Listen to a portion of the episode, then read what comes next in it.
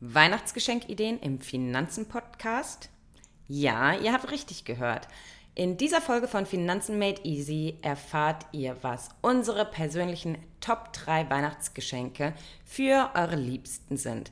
Also, egal ob ihr euch selbst beschenken möchtet oder euren Partner oder eure Partnerin oder vielleicht ein Patenkind oder eure eigenen Kinder. Hier erfahrt ihr auf jeden Fall, was die Top 3 unserer Meinung nach von Finanzprodukten sind, die man perfekt zu Weihnachten verschenken kann. Hört unbedingt rein.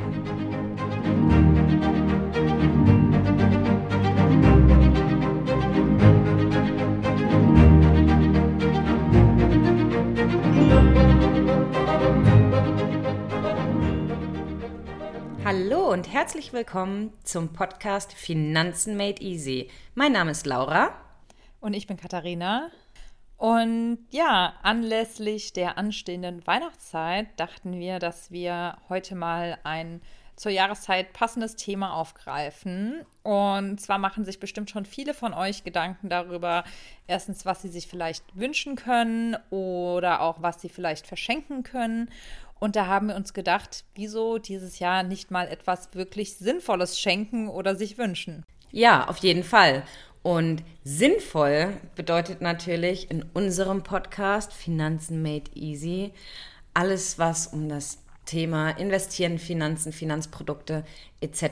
Äh, geht. Also ich würde sagen, wir können ja einfach mal so ein bisschen eine Liste aufzählen und dann ähm, vielleicht reinsteigen, steigen, warum wir denken, dass das sinnvoll ist ähm, und für wen das vielleicht sinnvoll ist. Ist das keine Ahnung, ein tolles Weihnachtsgeschenk für die Eltern oder vielleicht eher ein tolles Weihnachtsgeschenk für das ähm, Patenkind oder, oder, oder. Ähm, ja, ich würde vielleicht direkt mal anfangen und würde vielleicht den ersten Begriff einmal in den Raum schmeißen, dein ähm, Lieblingsbegriff vielleicht, und zwar äh, ein ETF. Was denkst du, ist das ein gutes äh, Weihnachtsgeschenk, was man sich entweder selber wünschen kann oder was man verschenken kann? Ja, absolut, auf jeden Fall. Also ETFs sind ja eh ein Instrument, ähm, was ich sehr, sehr mag und wovon ich ein großer Fan bin, weil ETFs sind ja, wie wir auch schon ja einmal erklärt haben, passive Fonds, die verschiedene Indizes abbilden. Und zum einen sind die günstig, bringen in der Regel eine ganz gute Streuung mit sich. Und da kann man dann natürlich einfach auch mal schauen, möchte ich jetzt vielleicht sogar einen kompletten ETF-Sparplan schenken und unterstützen. Die gibt es oft bei vielen Anbietern, bei Direktbanken, beispielsweise ab 25 Euro im Monat. Oder möchte ich einfach an sich ähm, für einen Betrag X eben ähm, ein ETF hernehmen und das der Person schenken. Das geht nämlich auch, ja, dass man das kauft und dann auf ein anderes Depot überträgt. Und dann quasi ähm, die Person dazu zu animieren, sich selbst vielleicht einen Sparplan anzulegen und dann irgendwie monatlich genau. oder wie auch immer einzuzahlen.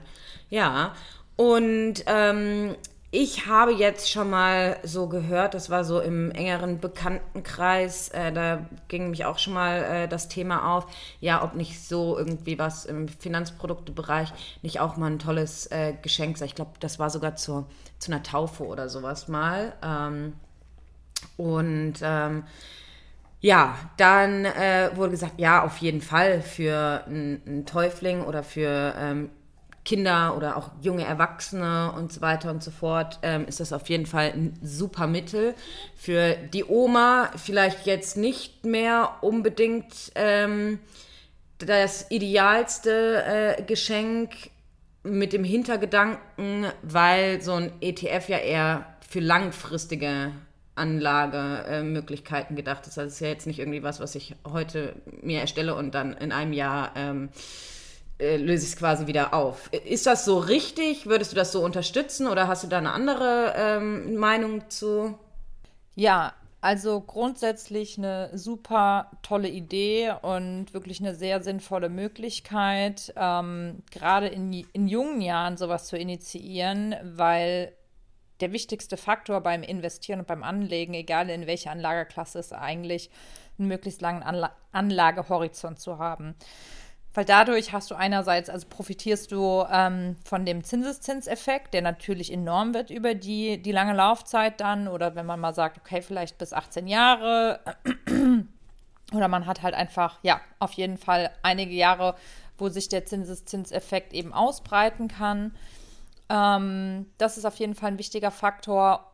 Und zum Zweiten haben wir auch am Aktienmarkt einfach natürliche Schwankungen. Und auch da ist es einfach gut, wenn man weiß, okay, ich habe auch die Zeit, um das auszusitzen. Ja, also ich muss jetzt nicht verkaufen, wenn der Markt jetzt am Boden ist. Ähm, und das führt mich auch gleich zu dem Punkt, was du gesagt hast, Naoma, jetzt das zu schenken. Ich meine, vielleicht hat sie ja auch noch ähm, ja, ein paar Jahrzehnte, dann, dann ist es auch natürlich eine Möglichkeit oder sie möchte das selbst der Familie hinterlassen. Aber die Frage ist immer, ja, wie oder wann ist denn angedacht, die Investition wieder zu liquidieren? Ja, weil man investiert das Geld ja in eben verschiedene Instrumente wie beispielsweise Aktien und ETFs. Aber irgendwann möchte man das ja in der Regel, quasi möchte man ja die Früchte ernten. Und ähm, ja, da ist es halt einfach wichtig, dass man eine bestimmte Zeit eben auch hat, ja, wo man die Aktien eben laufen lassen kann.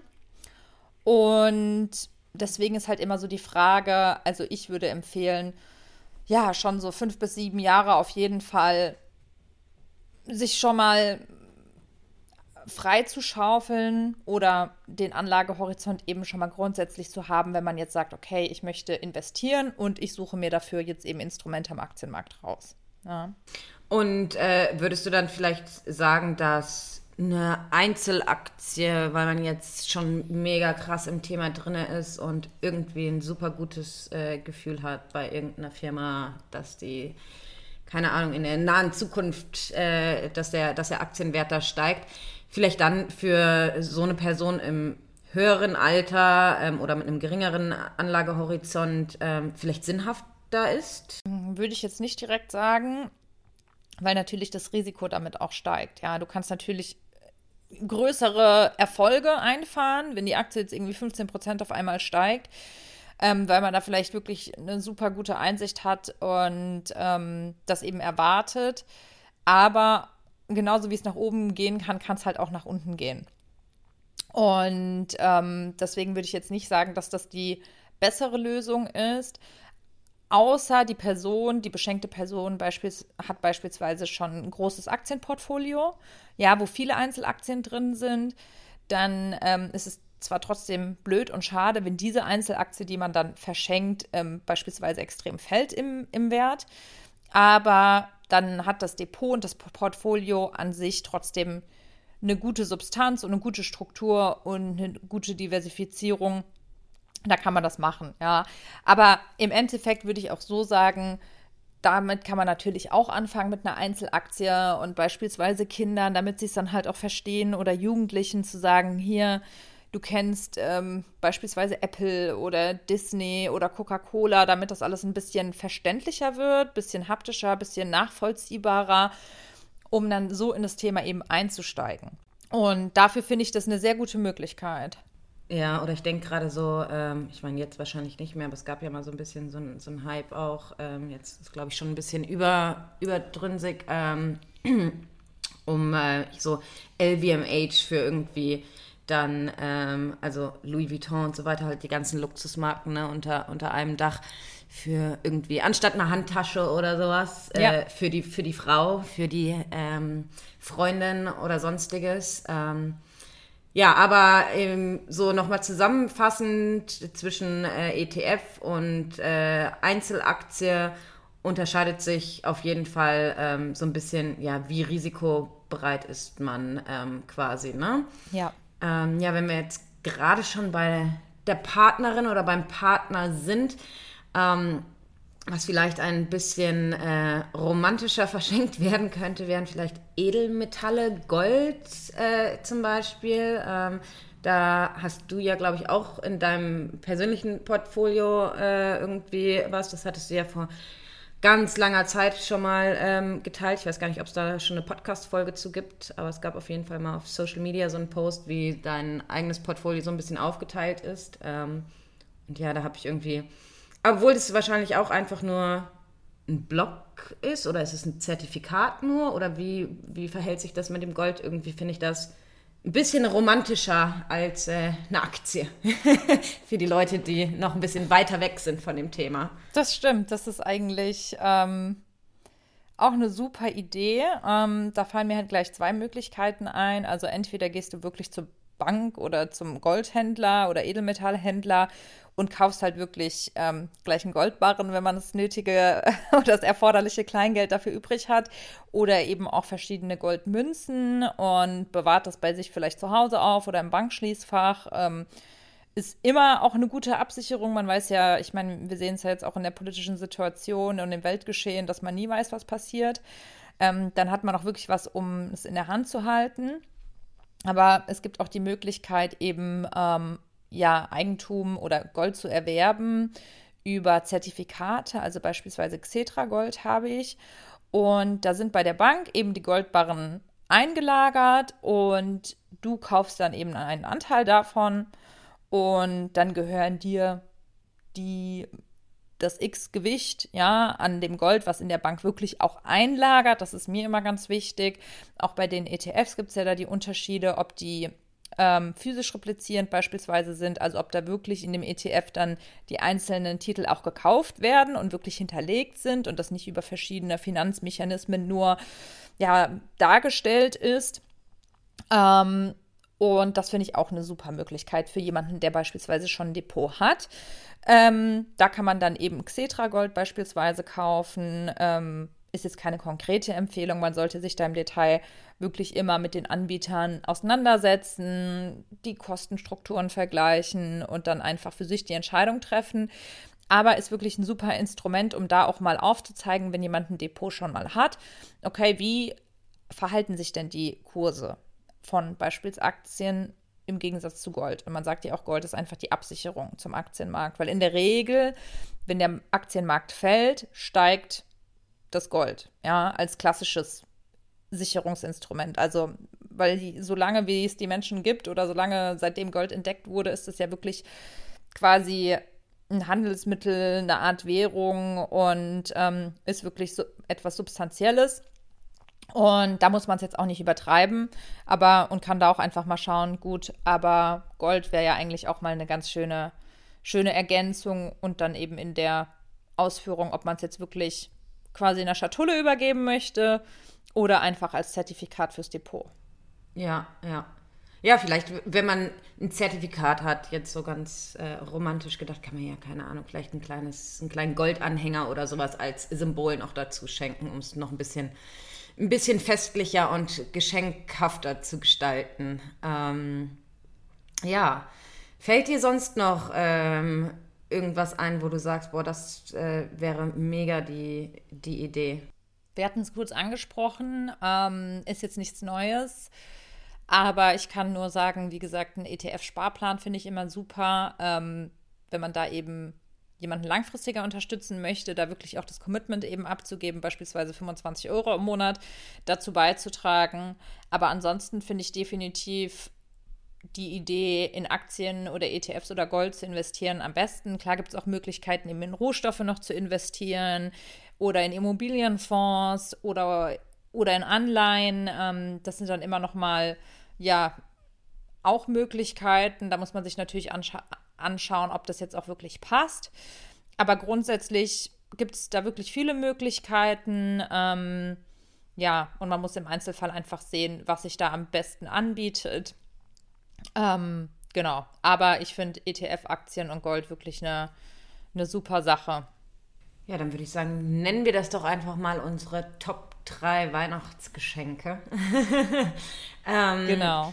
Und ja, zu dem Sparplan auch nochmal. Ich finde das echt auch ein tolles Geschenk für ein Patenkind zum Beispiel oder für die eigenen äh, Kinder, auch wenn die noch ganz klein sind und damit vielleicht noch gar nicht viel anfangen können. Aber ähm, wenn sie dann einmal so groß sind und darüber nachdenken können ähm, und dann der Zinseszinseffekt bereits eingesetzt hat, ich glaube, da ähm, würden sie sich dann drüber freuen und könnten damit auch ähm, gut was anfangen.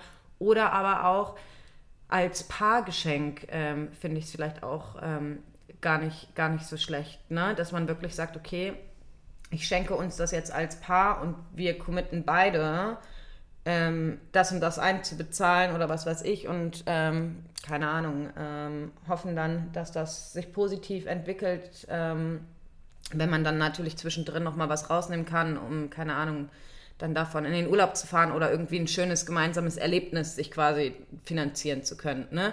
Natürlich, wie wir am Anfang schon gesagt haben, das sind längere Anlagehorizonte. Das wird jetzt nicht, äh, okay, in drei Monaten fahren wir dann zum Skifahren zu Ostern. Ähm, aber ähm, ja, vielleicht auch eine, eine ganz schöne Idee, die auch ein bisschen äh, ja, einen realistischen äh, Hintergrund irgendwie hat.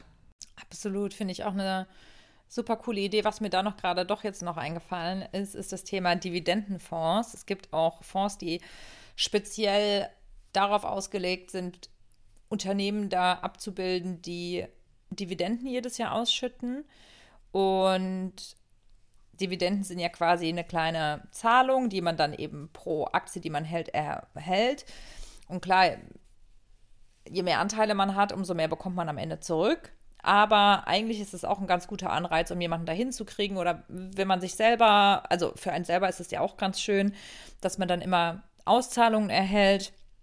Ist natürlich nicht garantiert, aber das ist auf jeden Fall auch eine interessante Sache, ähm, die wir auch mal in einer anderen Folge dann nochmal im Detail beleuchten und uns verschiedene Dividendenfonds auch einmal anschauen, welche Titel da drin enthalten sind, wie viel in der Beispielsrechnung da dann überhaupt auch rauskommen kann. Ähm, aber der wichtigste Schritt ist auch erstmal, um so ein Geschenk machen zu können, die Frage, wie man so ein Depot eröffnet. Das war jetzt ganz genau meine Abschlussfrage eigentlich. Ähm, das ist schön, dass wir die Ideen jetzt aufgelistet haben, aber wie gehe ich da tatsächlich äh, ran? Was, was brauche ich? Wie kaufe ich eine Aktie? Wie kaufe ich einen ETF ähm, oder Goldzertifikate oder, oder, oder? Ähm, und ich denke, das wäre doch ein super Thema ähm, ja, für die nächste Folge. Und ich würde sagen, damit schließen wir das Buch für heute und ähm, freuen uns dann mit einem spannenden Thema ähm, in die nächste Folge zu starten. Sehr gut.